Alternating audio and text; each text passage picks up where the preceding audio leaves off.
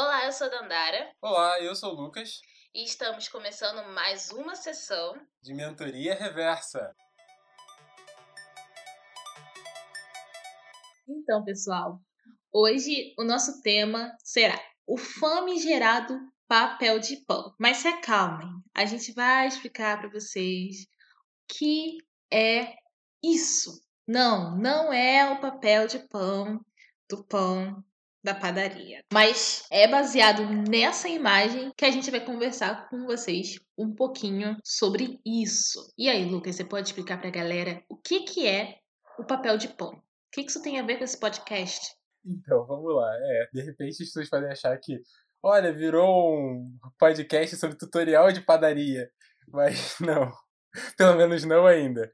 Então, a ideia do, do papel de pão, eu escutei ela pela primeira vez enquanto eu estava fazendo uma mentoria dentro de uma empresa e tudo mais. E aí teve um momento que eu não era o único jovem participando, tinham vários outros jovens, e o pessoal foi muito questionado sobre algumas atitudes. E aí eles passaram um sermão, né, para todos esses jovens participantes desse programa de mentoria e falando: cara, a gente não vai ficar aqui mais aceitando papel de pão de vocês, a gente quer trabalhos sérios, comprometimento e tudo mais. E aí eu fui atrás de saber o que, que era essa ideia do papel de pão que foi falada lá nesse momento, pessoal. E sim, ele tem um, um tom até um pouco pejorativo, porque acaba que é um jargão que existe aí um pouco dentro do mercado de trabalho relativo às mais entregas que alguém pode ter feito, alguma entrega que ele fez de qualquer jeito. É interessante essa ideia porque tem várias coisas envolvidas dentro disso. A gente pode pensar que isso aconteceu por um baixo comprometimento de alguma pessoa, mas isso pode acontecer porque a pessoa que exigiu a demanda e a pessoa que tinha que entregar não estavam em tanta sintonia, então às vezes você acaba fazendo um trabalho que para você é muito bom e aquela pessoa não enxerga isso então fica essa ideia de que, ah, essa pessoa está fazendo um papel de pão e ela não está comprometida com aquilo que eu gostaria que fosse. E antes de eu deixar a Dundara falar um pouco também desse tema, só gostaria aqui de complementar um exemplo muito claro que aconteceu comigo. Foi que eu tive dois anos dentro de um estágio que era, eu já falei dele, tem alguns episódios anteriores, era essa ideia de um programa de desenvolvimento e tudo mais. A gente estava ali aprendendo muito sobre tecnologia e a experiência que a gente tinha era assim de a cada três meses estar dentro de um grupo e poucos integrantes. Era você, mais três pessoas ou mais duas pessoas só. E você tinha que trabalhar muito, construir um aplicativo, construir algum tipo de solução tecnológica.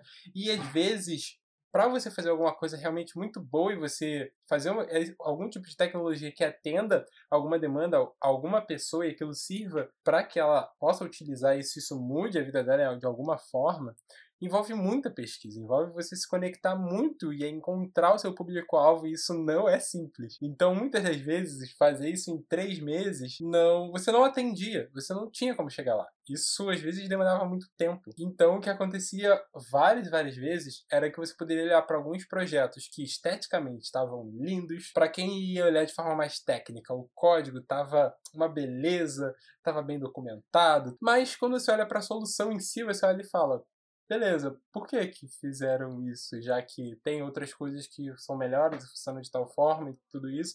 Então, acaba que eu passei por várias experiências onde eu ia identificando esse conceito de papel de pão e aí isso ficava... Você, quando, quando você tá tão imerso dentro, dessa, de- de- dentro desse jargão, você acaba meio que ouvindo o papel do embrulho de pão quando você está numa situação, vê alguma coisa e você fala assim, caramba, isso que eu tô fazendo pode parecer para as outras pessoas que, que é um papel de pão e, cara, e, e você começa a se julgar e envolve tantas questões psicológicas desse processo que é um dos filmes da gente querer falar um pouco sobre isso hoje.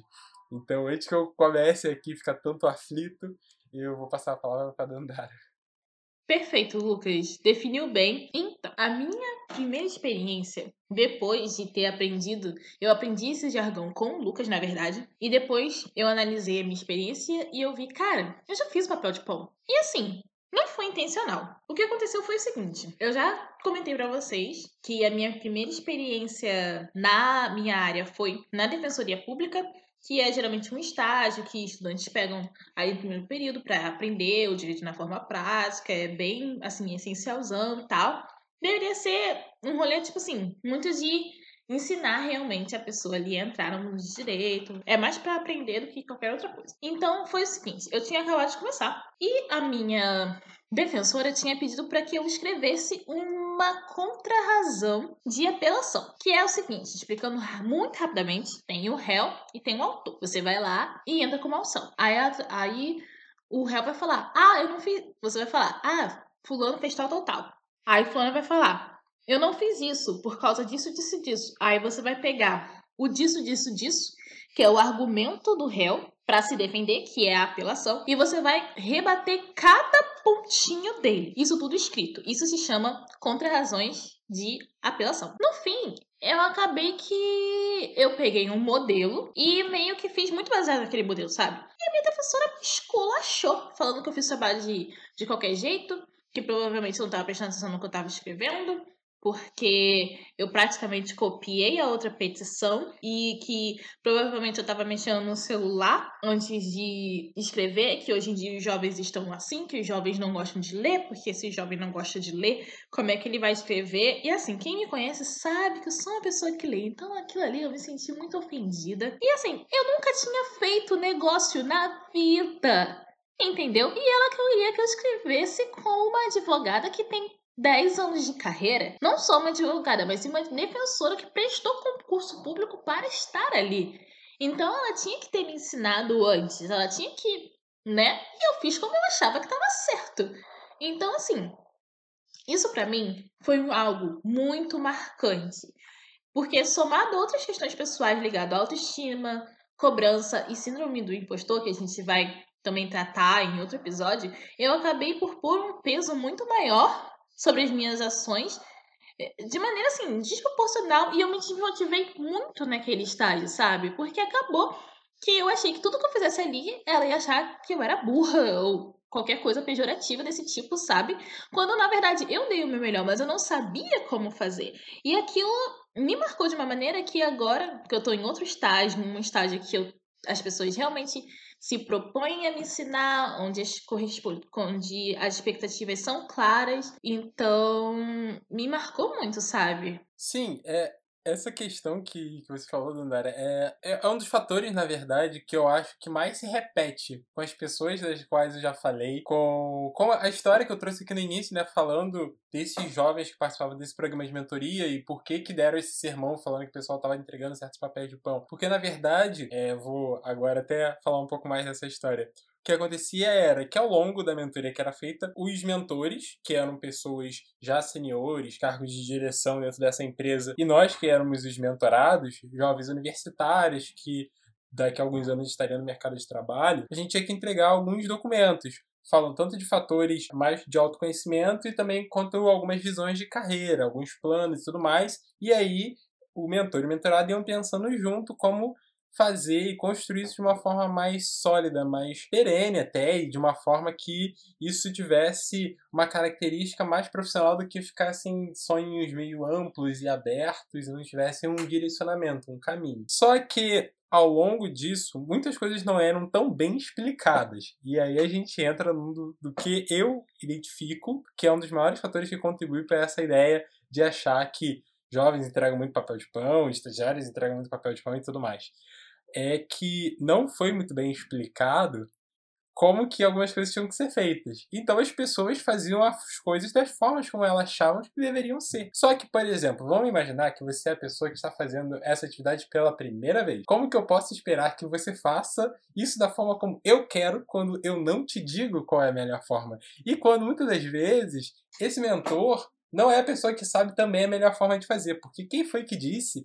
que só porque esse cara é um diretor de uma empresa, que ele sabe a melhor forma de como eu posso mentorar esses jovens e auxiliá-los de formas críticas dentro do seu processo de decisão sobre uma carreira?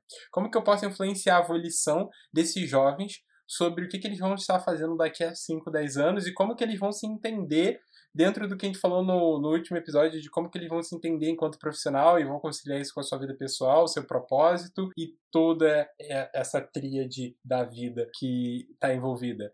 Então, tudo isso, esse caso que aconteceu e vários outros casos que ocorreram comigo de amigos que conversam comigo, torna toda vez nessa tecla da comunicação, desse relacionamento e de como que há esse preconceito de você imaginar que a pessoa jovem não vai dar tanta qualidade da forma como é esperada de, uma, de um chefe, de um, de um superior, de um supervisor, seja o que for. Então, isso ocorreu de muitas formas. Às vezes, pode ter sim razão. Aquele jovem talvez não esteja com tanto comprometimento e ele faça algumas coisas por fazer. E eu me sinto muito feliz de estar num espaço como esse podcast para poder falar que eu já fiz muito papel de pão também. E foram por questões de de prazo que não ia dar para entregar da forma como era para ser, de formas onde ah, aqui a gente atrasou um pouco, aqui houve a palavra que está tanto na moda, né, procrastinação. E houve aquele caso que eu trouxe aqui também de você ter pouquíssimo tempo e você tem que fazer alguma coisa que às vezes é muito perfeita e ela é funcional e ela atende um problema e o seu tempo de pesquisar só o seu tempo de pesquisar seria todo esse tempo de ação e de entrega de tudo mais. Então, muitas das vezes a gente se vê nessa situação de aperto e não tem esse jogo para saber como barganhar isso com a pessoa que está te pedindo alguma coisa. Então, eu já gostaria de entrar aqui no nosso segundo tópico, de, é de como a gente pode tentar pensar aqui junto algumas dicas de como que os jovens podem se colocar numa situação onde eles se previnam de cometerem isso ou de serem taxados que cometeram um papel de pão. Primeiramente, uma coisa que sempre me falaram e ajuda muito é você questionar muita coisa. Porque você questionando muita coisa, você acaba antevendo algumas dúvidas que você vai acabar tendo dentro do seu espaço de trabalho, de algum projeto, nas semanas posteriores. Você olha para alguma coisa que parece muito óbvia, você fala assim, ué, por quê? O que, que essa palavra significa? Ah, como, como assim você vai faz, faz alguma função, de que forma essa função é feita, que outras pessoas também precisam estar envolvidas para que isso dê certo. Então, essas coisas assim muito básicas que as pessoas poderiam achar que é idiota. Não, é, é o mesmo que é válido dentro de uma sala de aula, que você fala, pergunte tudo. É exatamente aqui, pergunte tudo. Voltando, entra nessa questão do questionamento e para mim, assim, sempre funcionou super as primeiras semanas, o primeiro contato, já ser aquele cara que pergunta muita coisa. E volta naquela questão que já bateu antes, tipo assim, ah, as pessoas tímidas podem ter um processo mais lento sobre isso. Sim, mas ele é extremamente necessário. Então, é uma coisa que pode te poupar muito de você deixar alguma coisa passar e não foi dita, a outra pessoa acha que você entendeu muito bem e que para aquilo para ela que faz isso há tanto tempo pode parecer muito óbvio e isso pode ser alguma pedra que vai ficar ali por dias e dias e dias e pode atrasar um outro processo que já deveria estar tá andando e no final de algum tipo de entrega, alguma coisa não vai fluir muito bem e aí vai ficar essa situação meio chata, aquela, aquela famosa torta de climão que vai ser embrulhada por um papel de pão. Eu vou morrer rindo dessa sua frase. Torta de climão embrulhada com papel de pão. Sensacional! Adorei! Vou usar na vida. Usem também, galera. E aí, quando vocês usarem, marquem a gente. Ou coloquem uma hashtag. Melhor de tudo, que até rimou. Eu não esperava. não esperava? Não esperava, Lucas. Pelo amor de Deus, né? Tu já falou isso já pensando já no impacto. Eu, hein? Não, não tá nem escrita no roteiro. Eu não esperava por essa. Saiu assim. Que bom que a gente tá no podcast é gravado, não vou perder isso se fosse uma conversa informal. tá bom.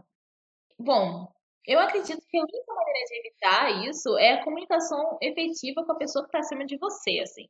Não importa se a empresa prega essa ideia de horizontalidade, sempre tem alguém que está ali te cobrando a demanda. E é com essa pessoa que a pessoa, quem você vai entregar a demanda, que você tem que ter uma comunicação efetiva.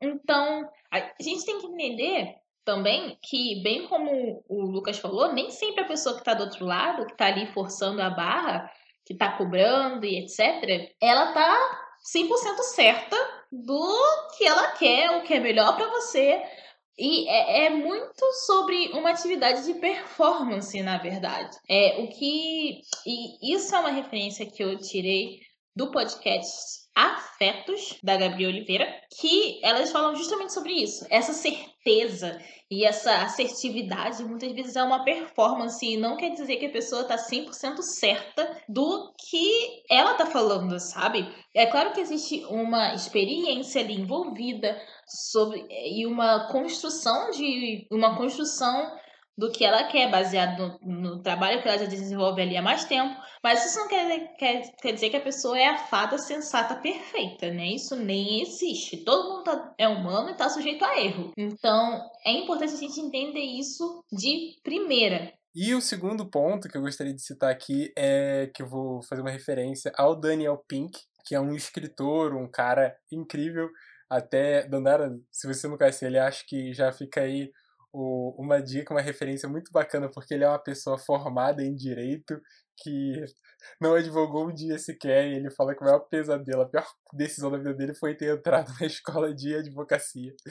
E é muito interessante o que ele tem a dizer. Eu não estou aqui para te desmotivar, minha cara colega parceira de podcast, mas acho que você vai achar bem interessante o que ele tem a dizer. Bom, fazendo aqui a minha citação ao Daniel Pink, eu gostaria de falar tanto do, de uma passagem que ele tem num vídeo dele, num TED, sobre esse quebra-cabeça da motivação. E por que, que eu quero relacionar isso com essa questão do papel de pão que a gente está falando? Entra nesse ponto que a gente tratou aqui da cobrança e como que a gente enxerga isso por parte dos chefes. Porque, principalmente quando são trabalhos, como eu falei da minha, do meu exemplo, lá no estágio, trabalhando com pesquisas em grupos pequenos, fazendo coisas que você tinha três meses para fazer entregas, são trabalhos em que você exige muita criatividade até mesmo quando a Andara falou trabalhos na área do direito, você exige muita parte também da sua criatividade e também exige trabalho árduo de você ir lá fazer toda a papelada e fazer as coisas acontecerem e serem entregues. Então, nesse processo, a gente normalmente costuma pensar as coisas no sentido de pressionar. Então, tem essa visão do chefe que eu pressiono para aquilo que saia o quanto antes e a gente consiga evoluir mais rápido e tem aí uma recompensa no final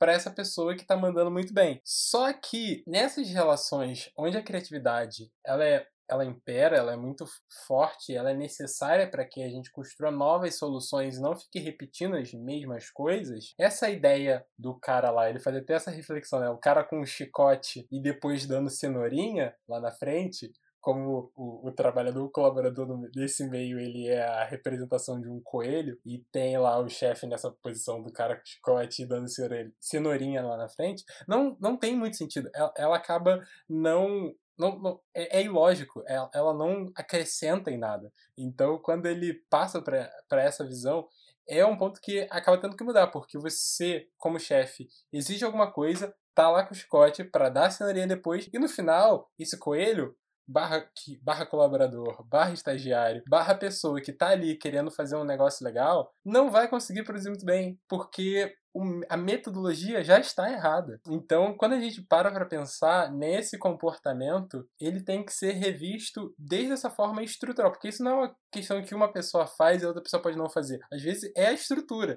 A estrutura de como uma instituição, uma empresa funciona é desse modo. E quebrar essa roda é muito difícil sim. E foi foi uma das reflexões assim mais interessantes que eu tive nos últimos anos, porque dentro dessa lógica eu era essa pessoa extremamente adepta a pensar tudo desse formato e que bom que as coisas mudaram. Mas é claro que nem todo mundo vive num ambiente de trabalho em que isso é possível. Muitas vezes eu sempre bato nessa tecla aqui porque eu entendo que o nosso podcast ele tem que ir e falar com jovens de todas as classes, de todas as raças, de todos os gêneros, e enfim. Nem sempre você vai estar ali no ambiente de trabalho que você quer, onde existe a possibilidade de, de comunicação, entende? Eu, assim como o meu estágio na, na defensoria, né, às vezes num, numa empresa mais antiquada, que tem uma hierarquia vertical com toda aquela cobrança e aquela coisa toda, você não vai ter essa comunicação com seu chefe ali, cada um na sua sala e não sei o quê. Então, eu quero deixar uma dica que eu acho que pode ser muito, muito prática. O que a gente pode fazer? A estratégia é olhar o ambiente e conseguir aliados. Vê, faz amigos, façam amigos, vejam quem tá ali, como as pessoas se comportam, quem você pode confiar ou não. Parece um rolê meio coach, sabe? Mas no final funciona. Tenta estabelecer laços, entender como as relações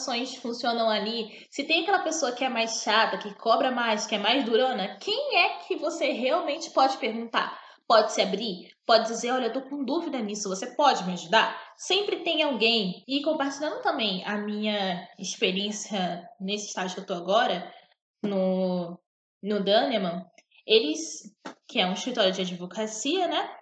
Eles se preocupavam muito. A partir do momento que eles inseriram essa bandeira, esse pilar da diversidade, junto à inclusão e com isso, com, consequentemente, a propositura de um ambiente de trabalho saudável para que aquela pessoa permaneça ali. Porque, por exemplo, se eu sou a única estagiária negra e ali eu vejo que as pessoas estão me cobrando e eu não estou conseguindo entregar e eu não estou conseguindo ter uma comunicação, comunicação efetiva, eu vou querer sair. Eu já estou sendo meio que expurgada por ser um ambiente né, elitizado, um ambiente onde eu não vejo os meus pares. Se eu não conseguir ter uma comunicação efetiva com as pessoas ali, tudo vai ser pior, minha experiência vai ser horrível. Então, tudo tá tudo conectado, sabe? Outro ponto é, na minha experiência atual, atender como a empresa funciona na sua totalidade, né? o porquê daquela demanda ser daquela precis, precisar ser entregue daquela maneira, qual o impacto que isso vai trazer para o cliente. Nossa, isso fez total diferença para que eu começasse a ter uma melhor gradativa nas demandas que eu entrego, assim, porque eu não vou dizer que eu sou perfeita e que eu fiz tudo ótimo de primeira vez, eu errei muito e eu, gente, eu tenho uma pressão, eu coloco uma pressão tão grande sobre as coisas que eu faço que eu já chorei, né? Eu já chorei porque o meu chefe falou não falou, ele só corrigiu o que eu fiz, sabe? Ele falou, obrigada, Dandara, e foi e corrigiu. E eu falei, não, eu tenho que entregar perfeito de maneira que ele não precisa corrigir. Mas, gente, eu não tô. Eu tô aqui há dois meses na empresa, é claro que ele vai corrigir o que eu tô fazendo, e às vezes não é nem por estar errado, mas sim por não estar tá num estilo que a empresa gosta de integrar. E o estilo, né, a famosa vibe, a gente só vai entender com o tempo. Então, eu fui tendo uma melhora gradativa, né? Eu fui tendo umas demandas que eu, eu mesmo, né, tive a oportunidade de falar, não, eu acho que eu consigo fazer isso, né? Porque eu vi que era fácil, eu vi que o impacto eu conseguia, né, aten é, alcançar, entender. Então, é assim, é uma melhora gradativa e é importante que você, chefe, mentor, enfim, superior, entenda e dê a oportunidade para que essa melhora gradativa aconteça e explique para a pessoa qual o impacto que aquele trabalho vai ter. E aí ela vai, ela vai sempre lembrar disso enquanto ela estiver fazendo, né? E esclarecer bem as suas expectativas e o passo a passo de como o trabalho deve ser feito para aquela pessoa, sabe? E se você não puder fazer isso pelo estagiário, pela pessoa que, tá, que você tá ali coordenando, mostre alguém que possa fazer isso. E assim, ninguém vai se estressar. E eu acho que é isso, né, Lucas? Sim, falem com a gente pelo nosso e-mail, mentoriareversacast.com ou pelos nossos Twitter, LinkedIn e Instagram, que é Mentoria Reversa. A gente está aí aberto para escutar e ouvir as histórias de vocês. Então, até a próxima sessão. Tchau. Até a próxima!